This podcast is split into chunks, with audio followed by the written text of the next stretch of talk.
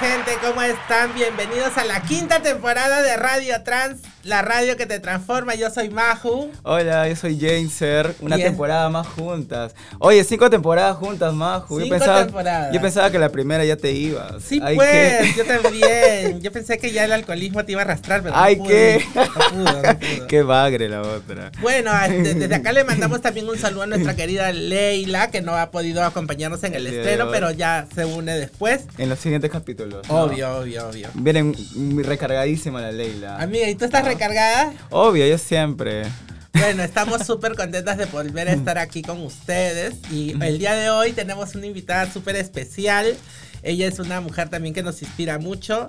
Y quiero que le demos fuertes palmas a Vero Ferrari. ¡Bravo! Bienvenida, Vero, ¿cómo estás? bueno, Vero es una...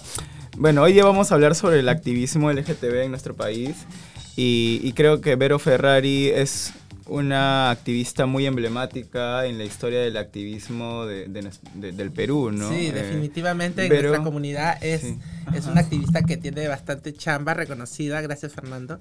Y este y bueno, voy a leerlo porque nos quedamos cortas, bebé. Sí, en realidad es muy multifacética, ya vas a ver. Vero Ferrari es lingüista y editora general de la web de noticias Mano Alzada, ha publicado los libros Camila tiene dos mamás y, y Estampas Maricas de Lima. Ha realizado los cortometrajes colectivos ¿Dónde están las lesbianas? y El polvo no nubla nuestros ojos. Ha fundado junto a su pareja una biblioteca feminista para infancias, que es la Biblioteca Miguelina Acosta en el centro de Lima. Una salita de cine también para infancias y un archivo de la memoria disidente para preservar la historia LGTBIQ. Es activista lesbiana desde el 2009 y fue director y presidente del movimiento homosexual de Lima. En sus, buenas épocas. ¿Qué, tal currículum, amiga? ¿Qué tal, Vero? Oh, para empezar, eh, me gustaría saber, o que nos cuentes, cómo iniciaste tú eh, en el activismo LGTB como lesbiana visible. Eh, bueno, tú nos cuentas aquí que desde 2009 vienes ejerciendo el activismo. Cuéntanos cómo iniciaste, cuál fue tu motivación, por qué lo hiciste, cuál, cuál fue la necesidad que viste para poder hacer esto. El 2009 yo estaba terminando la universidad, terminando de estudiar lingüística y conozco a un chico que hacía una revista que se llamaba Valor y yo hacía una revista que se llamaba Habla. Entonces nos encontramos en la imprenta un día, nos enteramos que estudiábamos juntos desde hace cinco años, no lo había visto. Porque yo en ese tiempo tenía a mi hija, yo llegaba a estudiar, me iba porque estudiaba con mi hija, la recogía del nido y estaba así, ¿no? Entonces eh, ahí lo conozco y él me cuenta que esa revista era gay. Eh, y ahí él me va contando, ese chico, que no me acuerdo su nombre, me va contando sobre organizaciones y ahí es como yo voy enterándome que, que el mall seguía abierto, porque yo a los 18 años, en ese tiempo tenía 29, a los 18 yo había intentado ir a un taller del mall, pero nadie me abrió la puerta, yo toqué y, y no me abrieron, así que de ahí pasaron bastantes años, estudié Derecho también en San Marcos, luego estudié Lingüística, y el último año, cuando conozco a ese chico, vuelve ese impulso de, de explorar mi sexualidad desde, desde lo que yo quería vivir hace mucho tiempo, desde pequeña, pero, pero no me atrevía, ¿no? Entonces ahí me animo a ir al, al mall a un taller. Y obviamente yo voy pues con miedo, eh, diciendo que pues era bisexual en ese, en ese tiempo, ¿no? Y, y, ahí pues que nos hacen una terapia de shock. La, la tallerista, la facilitadora nos decía, a ver, lesbianas, párense, a ver lesbianas, ¿para qué han venido? A ver lesbianas y todas, todas ahí que estábamos con miedo de decirnos lesbianas, no, ni siquiera decíamos la palabra completa, sino les, ¿no? o bisexual, o estudiante de antropología. Lo típico, ¿no? Entonces ahí ya como que empezamos a soltar esos miedos y, y, nos íbamos reconociendo. En la universidad. Yo estaba estudiando lingüística, terminando prácticamente terminando mi carrera y con una hija pues de... ¿Y cuántos años, tenías en ese entonces? El 2009 yo tenía 29 años. 29 años. A los 29 años iniciaste eh, el activismo. Y bueno, y desde entonces ya no paraste y, y- y empezaste a frecuentar más el mall, ¿no? Claro, me, me volví voluntaria, a, a pesar de, de que Mari en ese tiempo, Mari Vargas no, no, no tenía mucha confianza en los voluntariados porque llegaban y estaban muy entusiasmados y luego desaparecían y era como que qué fastidio. lo ¿no? que sucede hasta ahora, ¿no? Sí, claro. ¿Qué sucede hasta ahora? O sea, das mucha energía para enseñar y a, a las voluntarias y luego no vuelven, ¿no? Entonces, a pesar de eso, estuvimos ahí como voluntaria, luego como asociada, luego como directora ejecutiva, luego como presidenta, luego renuncié y ya. Y así. Ah, has pasado por todos los cargos, hasta directora. Bueno, has hecho tu camino en el mall también, ¿eh? Claro, en- ju- justo como decía Jenser, en los mejores momentos del, del, del mall, ¿no? Que, que fueron entre 2009 y 2015, cuando se cierra pues esta etapa de la unión civil en donde archivan el proyecto, ¿no? Y ahora, digamos, ¿tú estás de acuerdo, de acuerdo con la unión civil o con el matrimonio?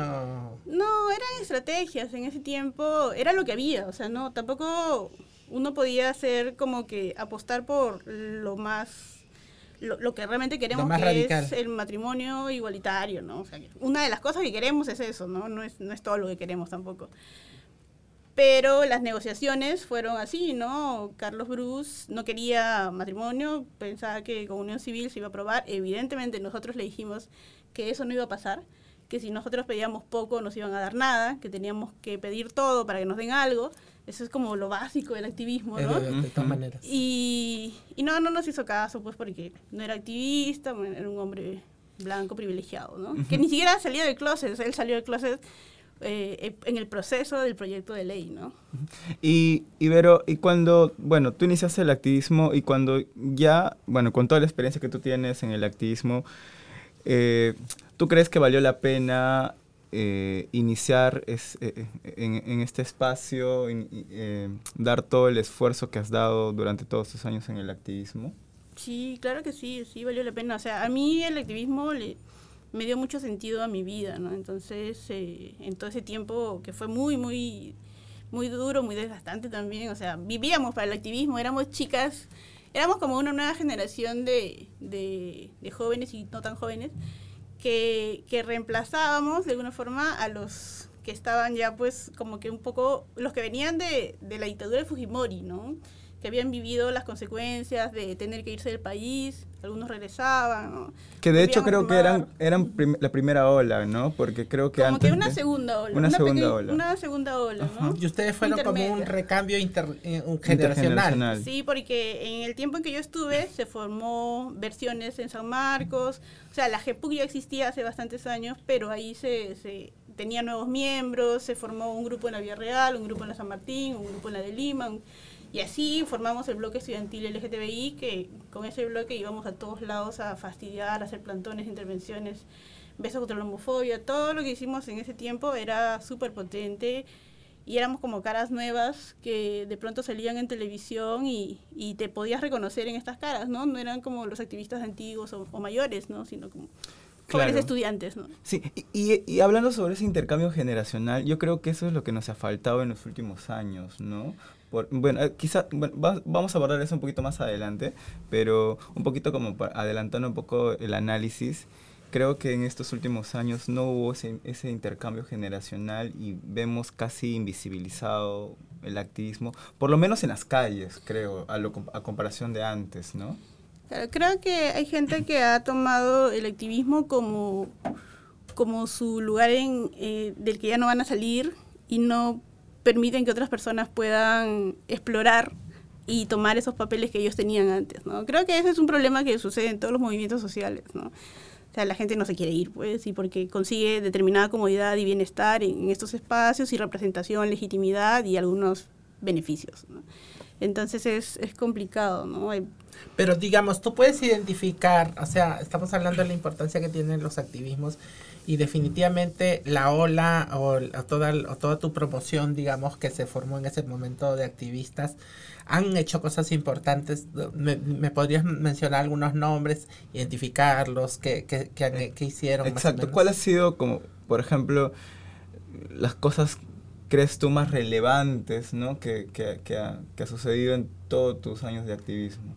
A ver, cuando empezamos el 2009, las marchas del orgullo tenían 500 personas. ¿no? Ah, El 2009... ¿Quiénes la- las organizaban? El MOL, el MOL, la red LGTB, ¿no? que era un conjunto de organizaciones LGTB que podían ser como grandes como pequeñas, ¿no? porque hay como colectivos que se forman de parejas, ¿no? Y de pronto si la pareja termina se acaba el colectivo. O sea, eso es también bastante común en, en, en tejidos comunitarios como los nuestros que son frágiles. ¿no? Entonces, eh, las que sobreviven hasta la actualidad son las que se han pues inscrito en registros públicos, por ejemplo, ¿no? Y, o sea, otros colectivos, más difícil conseguir ese tipo de, de sostenibilidad en el tiempo, ¿no? Han desaparecido. Creo que había uno que es, es un colectivo que se llamaba Raíz. Claro, Raíz Diversidad Sexual era de San Marcos y era anterior a Versiones. Ah. Sí, eran eh, de izquierda radical y era un grupo bien chévere, ¿no? Sí. Dime, y hablando, ahora que mencionas la izquierda, eh, ¿qué opinas tú sobre pasar del activismo a la política? ¿O si están intrínsecamente ligadas? ¿O solamente pueden haber activismos de izquierda? ¿Todos los activismos son de izquierda? ¿Qué opinas tú? Bueno, eh, el activismo es político, ¿no? Y incluso nuestras identidades, mientras las ocupamos, mientras queremos ocupar estas identidades que son estratégicas también para la disputa con el Estado, mientras esto suceda, eh, es importante y, y es relevante hacerlo, ¿no? Y evidentemente es político. Eh, nuestras vidas, incluso sin activismo, son políticas porque transgreden la norma. ¿no? Va- Totalmente. Va, por ahí el, el- el tema. Entonces, lo que, lo que se supone es que este paso a la política representativa mediante las cuestiones electorales, eso ha sido, pues, es, es un paso importante, creo, para quien quiera darlo.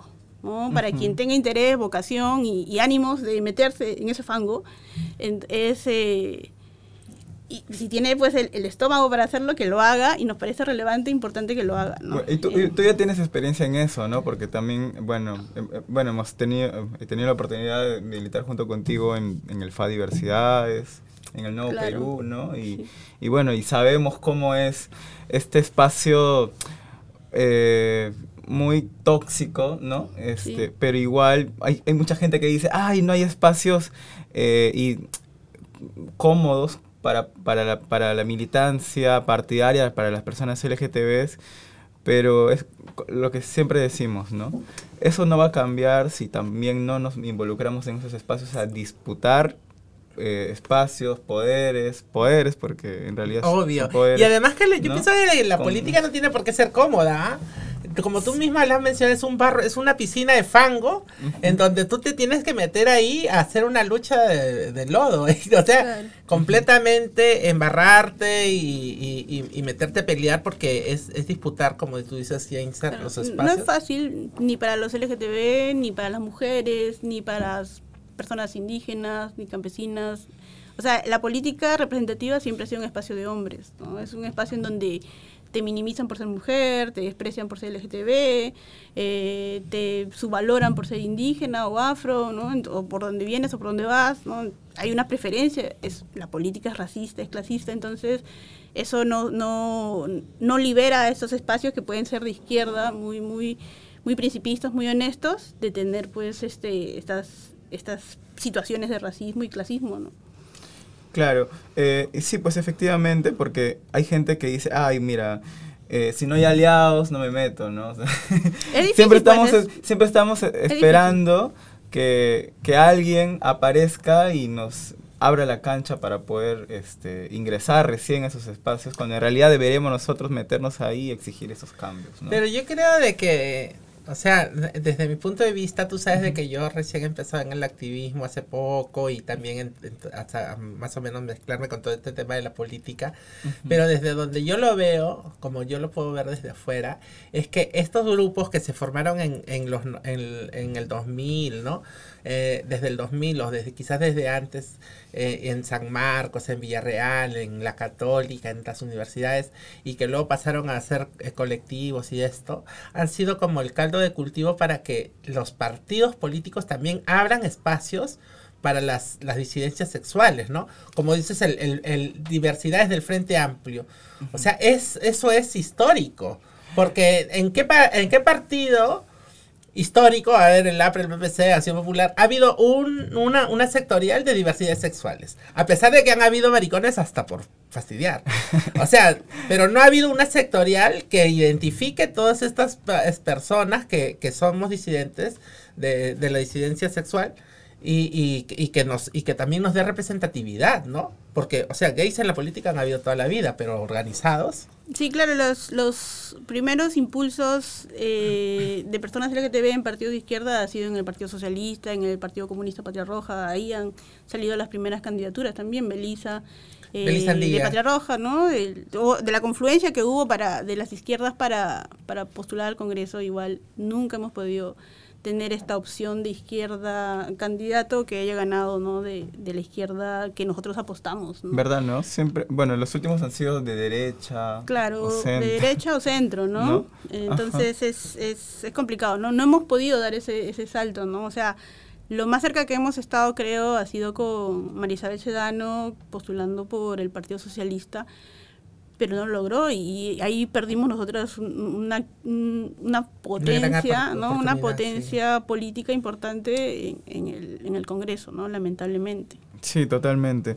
Y tú, bueno, tú también has postulado en algún momento a ser regidora, ¿no? Sí, sí, sí, cuando hubo la, la vacancia, creo, Ajá, cuando hubo esto de, del, no. A Susana. sí, a Susana, sí.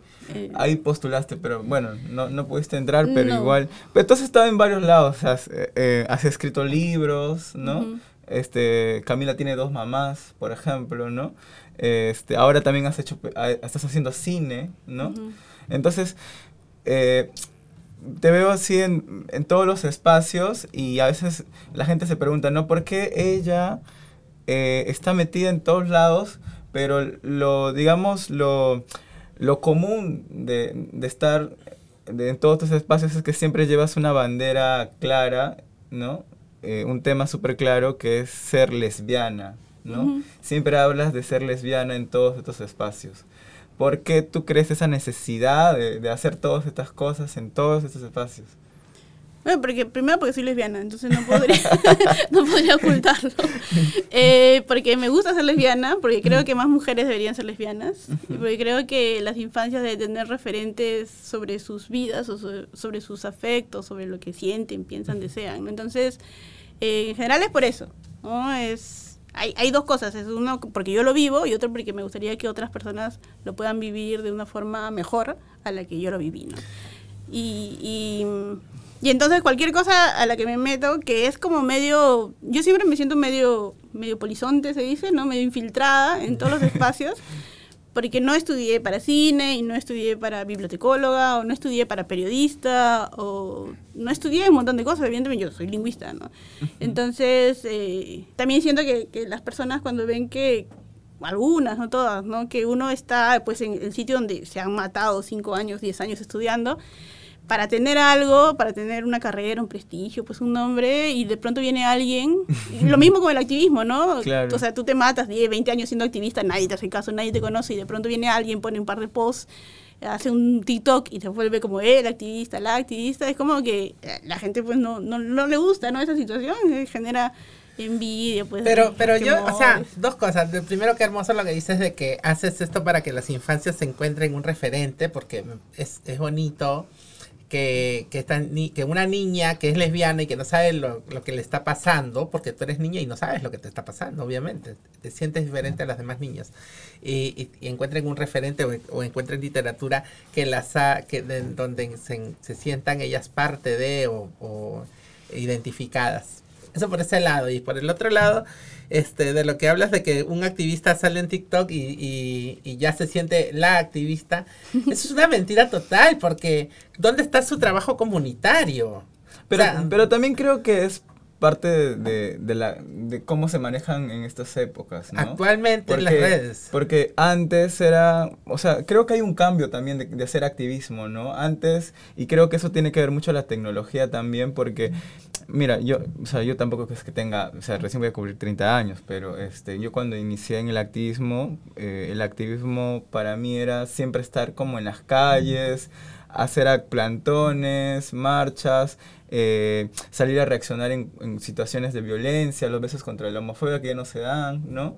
Entonces, eh, no sé, en, en, cuando tú iniciaste me imagino que era más fuerte también, ¿no? Había un tema en la televisión, ¿no? Yo, yo veía que antes se entrevistaban a más activistas que a, a personajes de, de, la farándula, por ejemplo, ¿no? Yo siento que ahora eh, cuando sucede algo relacionado al LGTB, ya no llaman a los activistas, ya llaman a, a no sé, a Adolfo Aguilar, a Ricardo Morán, ¿no? Y, y cuando, claro. y cuando hay cosas este, que suceden de violencia, ya no hay un plantón, por ejemplo, ¿no? Y veo más redes. Entonces, sucede, puede suceder eso, ¿no? Que alguien haga un bonito post, tenga un, un, celular de buena calidad, una buena imagen y la gente lo vea lindo, lo comparta, ¿no? No sé qué piensas tú. Sí, sí, tiene que ver con, con nuevas formas de hacer cosas que han superado, pues, a otras, ¿no? No, no han superado en el, en el nivel de, de, lucha, se podría decir, sino que han traspasado el tiempo, avanza y, y nos quedamos atrás con muchas cosas, ¿no? Y antes, es, es verdad, el activismo, yo, yo, sí creo en el activismo de las calles, es importante salir a las calles, marchar, hacer plantones, besarse, ir de la mano, si quieres, ¿no? Eh, como lo mínimo que puedes hacer por, por tu comunidad, ¿no?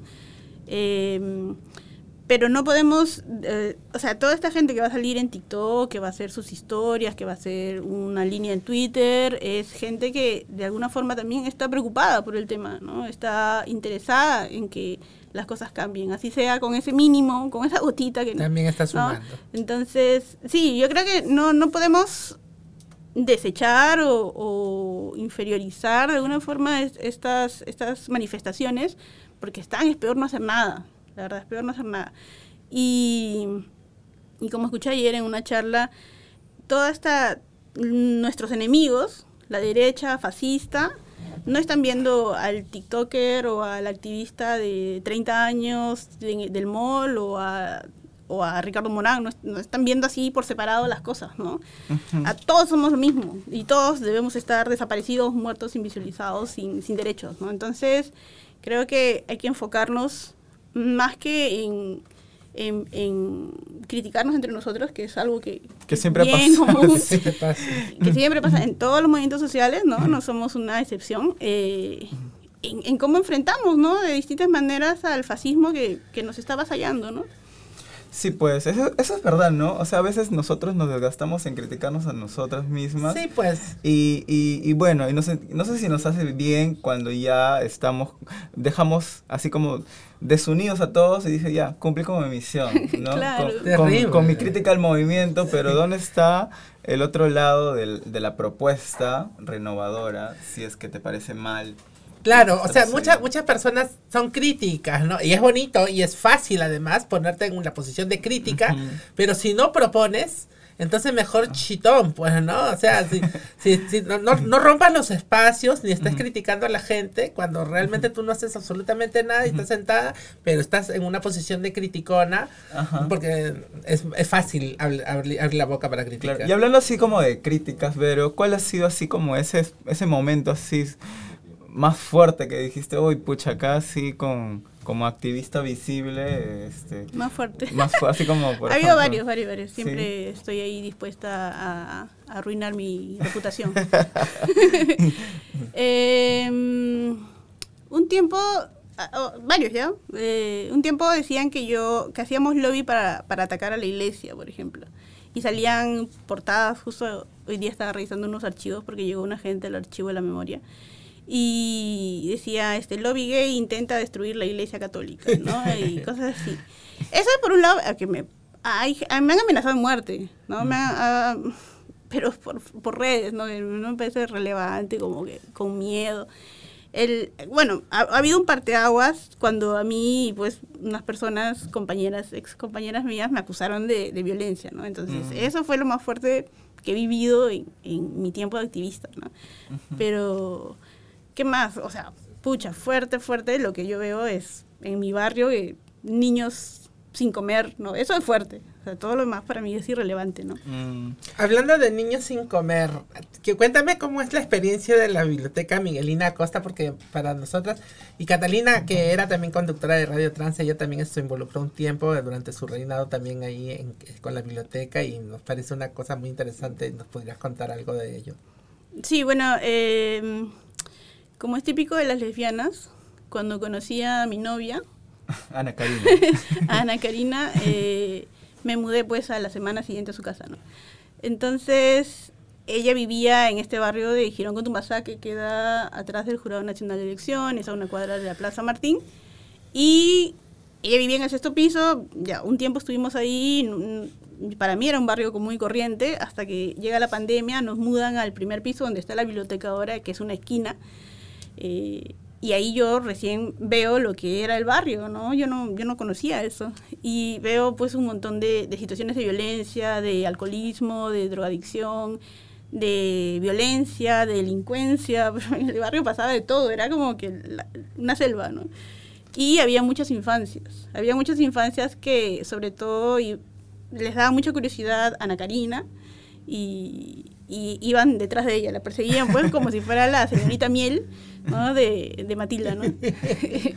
y, y entonces ya decidimos hacer un pequeño espacio en nuestra casa para que, para que las infancias estén ahí pues viendo, distrayéndose, no estén en la calle, además era pandemia, ¿no? Entonces era como igual, venía la policía, se metían a sus casas, se iba la policía, salían a sus casas, porque hay gente que vive así, Claro. o sea, viven hacinados en cuartos pequeñitos, sin Claro. nada, ¿no? Y, y- Sí. imposible resistir a- Claro, a, Girón una situación así. es, es una zona del centro de Lima que está a dos cuadras de Plaza San Martín, que es una zona de gente pues que muy pobre, ¿no? Muy Ujú. humilde, migrante.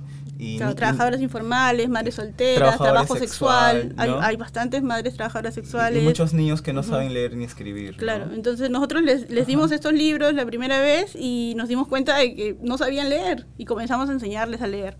Luego, cuando ya medio empezaron las clases virtuales, inst- pusimos computadoras y venían pues 10, 12 niños del barrio a hacer sus clases virtuales a la, a la biblioteca. O sea, un año y medio hemos estado nosotros desde 8 de la mañana, 7 de la mañana hasta 8 de la noche, ahí apoyando en las clases virtuales de todos los niños del barrio.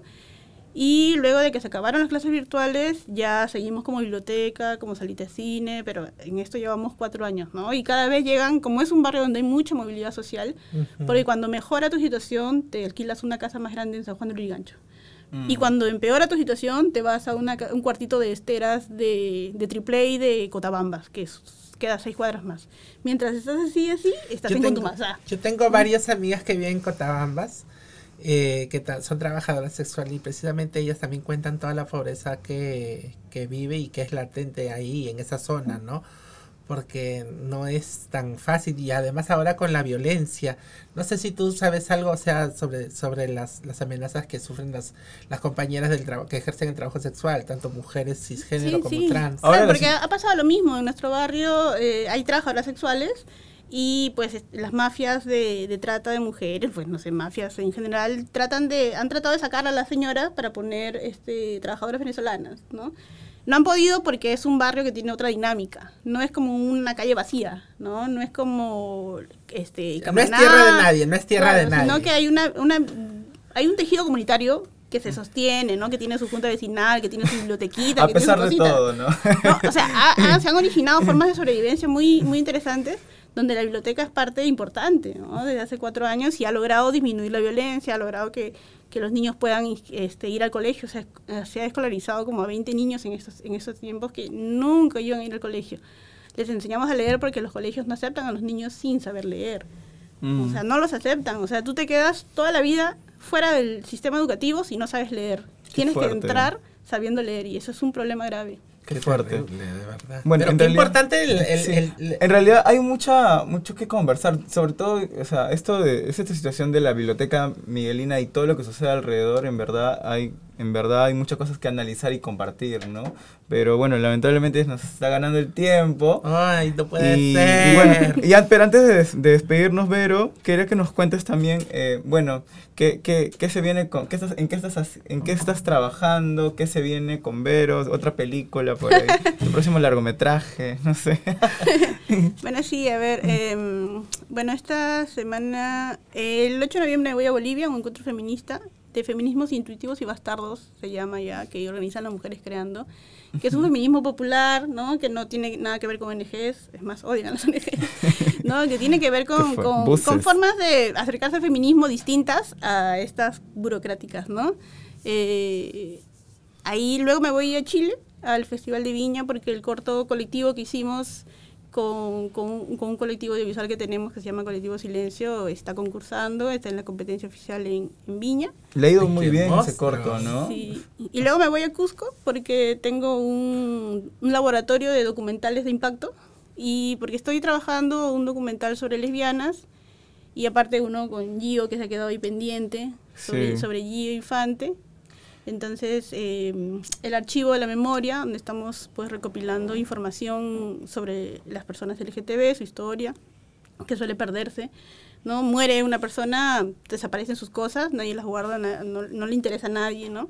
Entonces intentamos que eso no suceda y la salita de cine donde programamos películas para infancias, películas ah, que son difíciles de acceder de alguna forma para, para estos niños y niñas que creemos que pueden transformar sus vidas, porque las películas, la literatura, el arte, los referentes, el activismo, todo transforma las vidas, ¿no? Entonces estos niños, niñas, niñas que van a la biblioteca, pues ya son, saben lo que es el feminismo, saben lo que es ser personas LGTB, tienen mamás, papás, tíos, o sea, han aprendido en, el espacio a, a hablar sobre su familia LGTB y eso es súper importante. Entonces, seguimos haciendo ese trabajo comunitario, que creo que es un trabajo que, que hace falta en el activismo LGTB, ¿no? Hacer, trabajar con el barrio, ¿no? Y Totalmente. Trabajamos con el barrio y somos barrio. poderosos. Totalmente. Bueno, ya para cerrar, un mensaje final a la gente que quiera animarse a hacer activismo LGTB en nuestro país.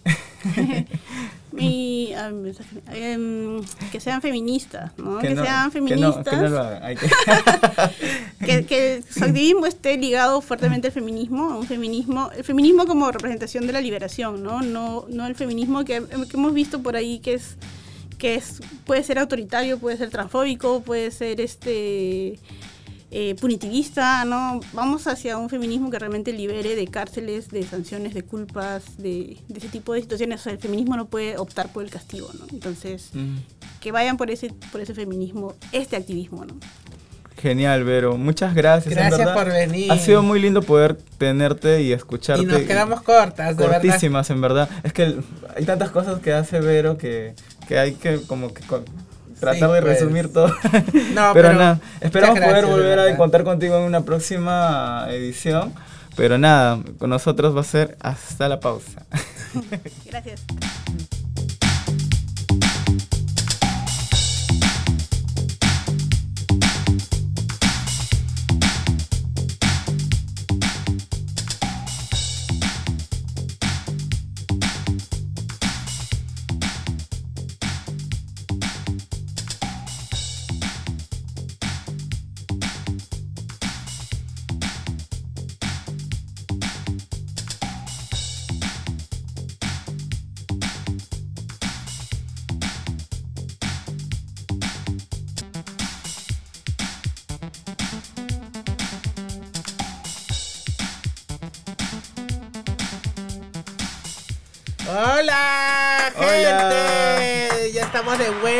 Y esto es Cultura queer. esa. Bueno, en este, en, en este primer episodio, retomando la quinta temporada, empezamos con una gran invitada. Con nosotros está Nia Zambrano. ella. Su nombre artístico es Barbie. Barbie, ¿no? Ay, Barbie Brava. Barbie Brava, la famosa Barbie Brava. La madre de la casa. eh, Brava. Brava, House of Brava. Bueno, coméntanos, un- bueno, para los que no conocen a Barbie, Barbie es este, ha estudiado artes escénicas en la Universidad Católica del Perú. Eh, también es, bueno, empezó a introducirse en la comunidad del ballroom a inicio del 2020 y en el 2021 fundó House of Brava, que es este uno de sus objetivos es descentralizar la cultura ballroom. Bueno, para los que no conocen un poquito de cómo se maneja o cómo funciona este el, tema de esto de los house, por qué decimos House of Brava, ¿no? Coméntanos un poquito, Barbie. Eh, bueno, primero bienvenida. Muchas gracias. Bienvenida, Encantada de estar aquí. Estamos emocionadas nosotros Ah, yo porque es nuestro primer capítulo. Sí. ¿Cómo estás? ¿Qué tal? Muy bien, muy bien. Bueno, les comento un poquito qué es la cultura ballroom y Ajá. todo eso de lo que estamos hablando. Bueno, ballroom más o menos se inició en los años 60 como en Nueva York, pero su mayor explosión fue como en, pues, en los años 70, 80. ¿no? Nace esta cultura desde las mujeres trans, trans este, afroamericanas, latinas, y nace por una necesidad de resistencia, ¿no? En esa época, en Nueva York, eh, también estaba todo el estigma del VIH, había como todo esto de, de, de que eh, asociaban mucho la comunidad LGTB con el VIH, entonces este, decían, ah, es una persona trans, es una persona gay, entonces los botaban de sus casas, no más que todas las personas afroamericanas o latinas. Entonces, en este caso, eh, había muchas personas, tanto adolescentes y este, o, eh, o mujeres trans que y se iban de sus casas por violencias de su familia, por discriminación. Entonces, muchas de ellas terminaban trabajando en prostitución o, eh, estaban en drogas o chicos gays también. Entonces, como estaban en las calles, este, eh, se reunían a veces en- entre ellos, ¿no? Y a veces este, las mujeres trans, ya más adultas, veían a estos niños, estas adolescencias, y hacían como un papel de madre, ¿no? Los veían en las calles y les decían, oye, yo voy a protegerte, yo voy a cuidarte, pero te voy a enseñar una cultura, que era esta del ballroom, ¿no? Ballroom nace como un poquito de primero como concurso de drags, y de ahí se transforma en lo que es ahora, ¿no? Que es un concurso totalmente distinto. Eh, el, concurso que consiste pasarela, baile, modelaje, vestuarios, de ¿no? todo, de todo. Es, es de todo, De ¿no? todo, sí. Antes era más como un concurso de drags, ¿no? En el cual era más de belleza, de vestidos, ¿no? Y después se va transformando un poco con la revista Vogue, ¿no? Que fue como una de las cosas que fueron cogiendo con las poses y ya fue un poco también más bailado y ya se crearon como miles de categorías para concursar, ¿no? Que ¿El ballroom es lo mismo que el bow? ¿O el bow?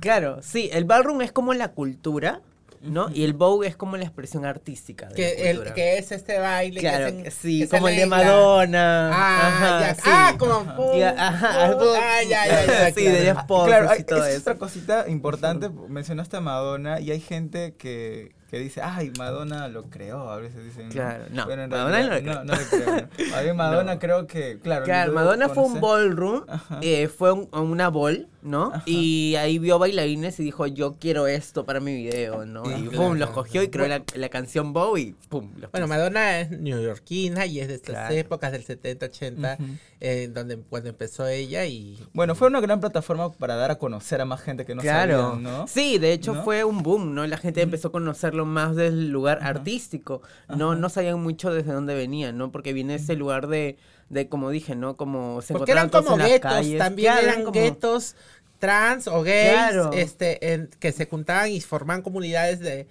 de, de- personas claro, LGTB ¿no? Como y que era mucha resistencia, ¿no? Porque había, había tanta violencia que era el único lugar donde podían celebrarse y poder cuidarse, ¿no? Y de ahí nacen las casas, ¿no? Porque esas mujeres trans acogían a estas personas y decían, ya, yo voy a ser tu madre, tú, pero tú, yo te voy a dar comida, te voy a ir a un hogar, te voy a dar esto, pero tú vas a ir a esos concursos a ganar un premio por mi apellido, ¿no? Ah, como el honor de la familia. Ah, Claro, sí. Mira, ah, bueno, eso es ya por el lado, el panorama mundial, ¿no? Sí. Y ahora aterricemos al Perú.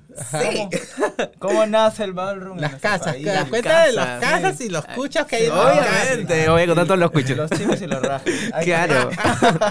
bueno, aquí recién tenemos cuatro años de Cuatro que haya llegado la cultura. Mira, eso está desde los años 80 y recién acabamos. Estamos bebitas. Sí, súper bien, desde 2019. Esto nació acá porque, bueno, vamos a mencionar así. Este, Valepía es una chica que fue a Nueva York, creo, a tomar clases de walking. Y de ahí cuando, este, en una de las clases que tomó también había Vogue. Entonces ella como aprendió un poquito de ella y lo trajo aquí. Y muchas personas fueron a su clase a, a empezar a aprender esto, que era totalmente nuevo, ¿no? Y no, no explicaba, este, explicaba un poco también de la historia, pero no entendíamos también cómo era, ¿no? Era más como lo veíamos como un baile. Después más gente fue investigando y todo esto, y ahí es cuando la cultura empieza a crecer. La primera house fue la House of Prince, que es la house pionera, ¿no? Creada por Prince Cocoa. es la Prince Malcolm. Claro, la Prince Malcolm fue, fue la- la, la madre de la, la casa madre, y después oh dejó de ser madre. Claro, y ahora es, el father Ella ahora vive en, En Nueva York. Ahora ella se fue a Nueva York. fue. Qué rica. Y el father es ahora Isis Prince, que es de la primera casa. Después se creó la House of Benetton por Emona, eh, Emona que fue Benetton. Y después ella trajo una casa internacional que es- también es de Nueva York, que es House of Mulan.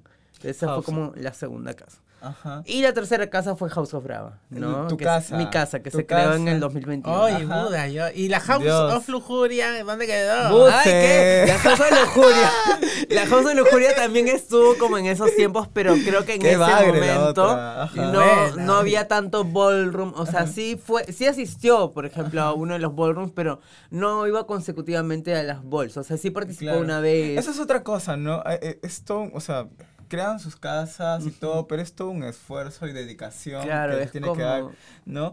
Bueno, en Porque hay que entrenarlas también. Claro, es Bajo tu este experiencia, consecutivo. tú, bueno, tú eres la madre, has creado una casa. ¿Qué, qué, qué tal es el esfuerzo? ¿Qué Oh, tal es, es- eh, es, Porque tú este- tienes cuántos integrantes en tu casa. Ah, uy, yo empecé con 15 y ahora somos 11. sí, Oh, Dios, sí, sí. Pero bueno, ahí 11. van, ¿no? O sea, Claro, son 11 sí, personas, somos ¿me 11 entiendes? del 2021, entonces eh, van entrando nuevos hijos, van saliendo otros, es como, como las familias, ¿no? Una, Claro. una pregunta, Bebita.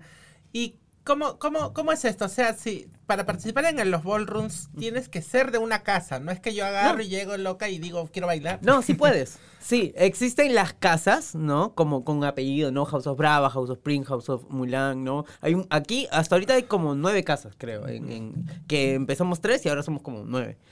Pero también existen los 007, que se le llaman las personas que no tienen casa, pero igual aportan a la cultura, van a participar, ganan sus trofeos y hacen comunidad, ¿no? Como lo mismo que las casas, pero no son parte de una. Por ejemplo, si la Maju va, porque hoy día hay un ballroom. ¿no? Sí, justo hoy día hay uno. Si la Maju va, eh, hoy día. Participa como no Maju tiene- 007. 007. Ah, más 007. Sí, Ay, o te puedes crear tu nombre y tu apellido también, ¿no? Por ejemplo, mi nombre en Ballroom es Barbie Brava, ¿no? Porque soy Barbie, bueno, sí me pusieron, y Brava porque es el apellido de mi casa. Claro. Y cada personaje tiene su propio nombre que se crea, es como tu alter ego también. ¿no? Claro. Como lo que tú deseas ser. Porque es una fantasía, ¿no? Como lo que no podemos vivir en el mundo real, yo me Ajá. creo mi fantasía para poder celebrarme ahí, ¿no? Yo quiero ser una modelo, ahí soy una modelo. Yo Claro. quiero ser lo que sea. Y en este último año, eh, esto del ballroom eh, ha crecido mucho en el país. Un montón, ¿no? un montón. Yo lo he visto en.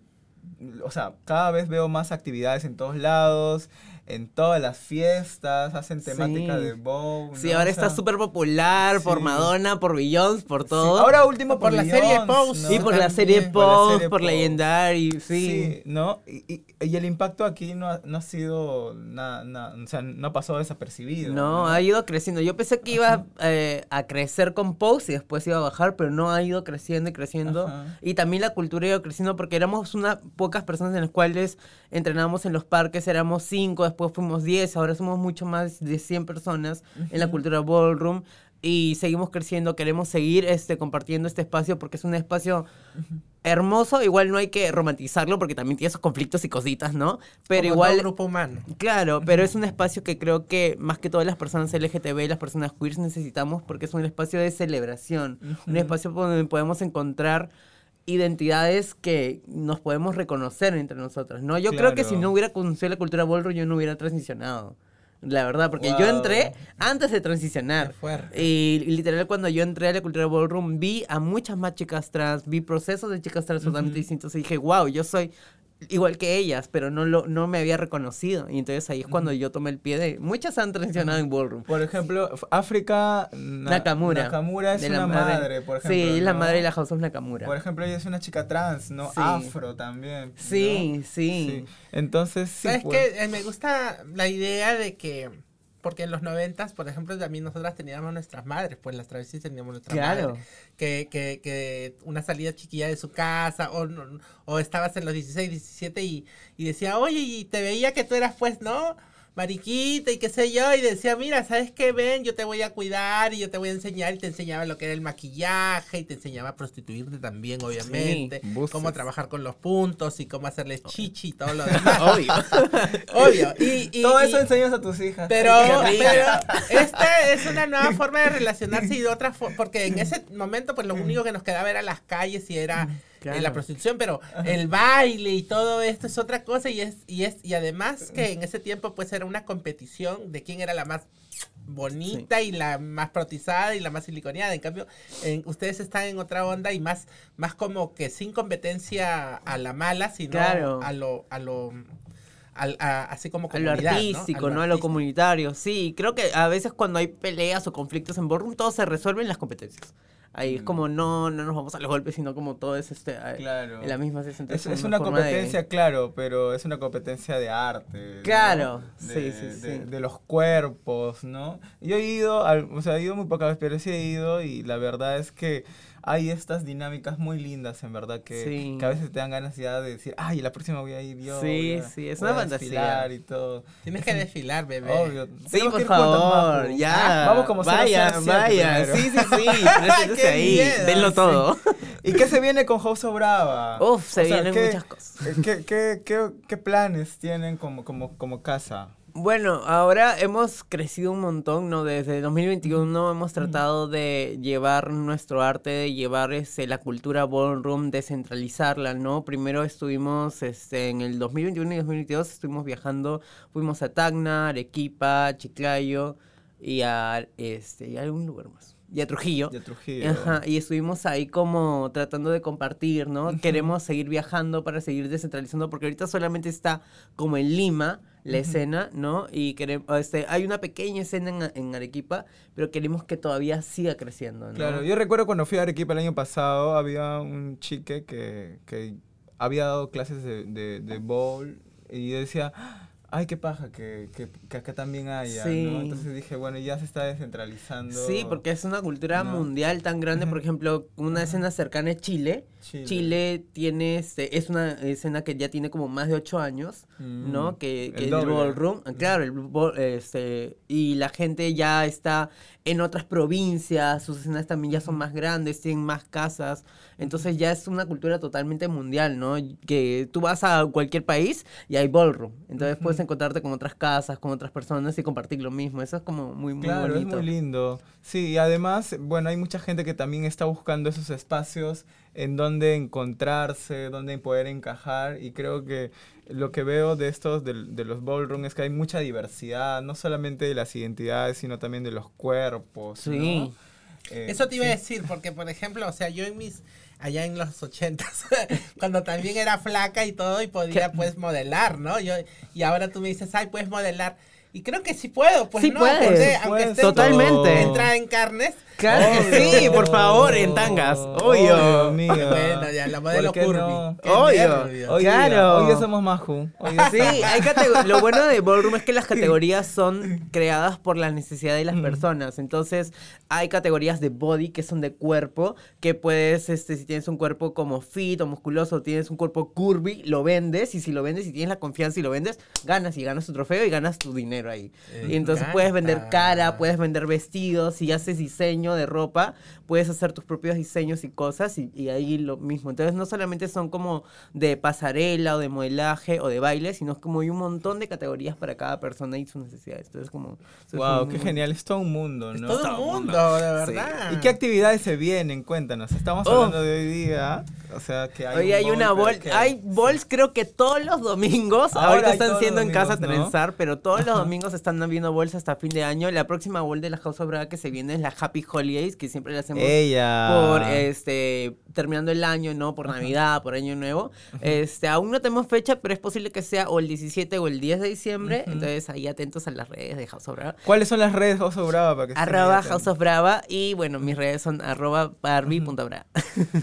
Bueno, oye, qué genial todo esto que vienen construyendo y potenciando, ¿no? Porque ya hay, como tú decías, ya no han parado con las actividades. Porque antes yo decía, ay, ¿cuándo va a haber? Y había después de un mes. ¿no? Sí, antes Y qué Ahora monstruo todo que Trenzar sí. apoyándolas con el local Sí, y poder sí. hacer actividades ahí que Trenzar también que tienen un local hermoso. Sí. Bueno, nosotros tenemos acá la casita Transformar, que también pueden visitarnos cuando gusten. Ay, esa Por No. supuesto, la House Transformar. Sí, la House. Transformar. Ya, qué rica, ella, un fuego. La madre de Amajo, ¿no? Qué bien. Qué rica, qué rica. Nada, Nia, muchas gracias por habernos visitado el día de No, hoy. gracias a ustedes, toda esta cultura que se viene potenciando en nuestro país. Esperamos que siga, que siga, que siga. Yes. Y como tú decías, descentralizándose por todo el Perú. Así que muchas gracias, Barbie, brava. Muchas gracias. Un, un placer haber estado con, con nosotros aquí. Y con nosotros será hasta el siguiente capítulo. Nos vemos.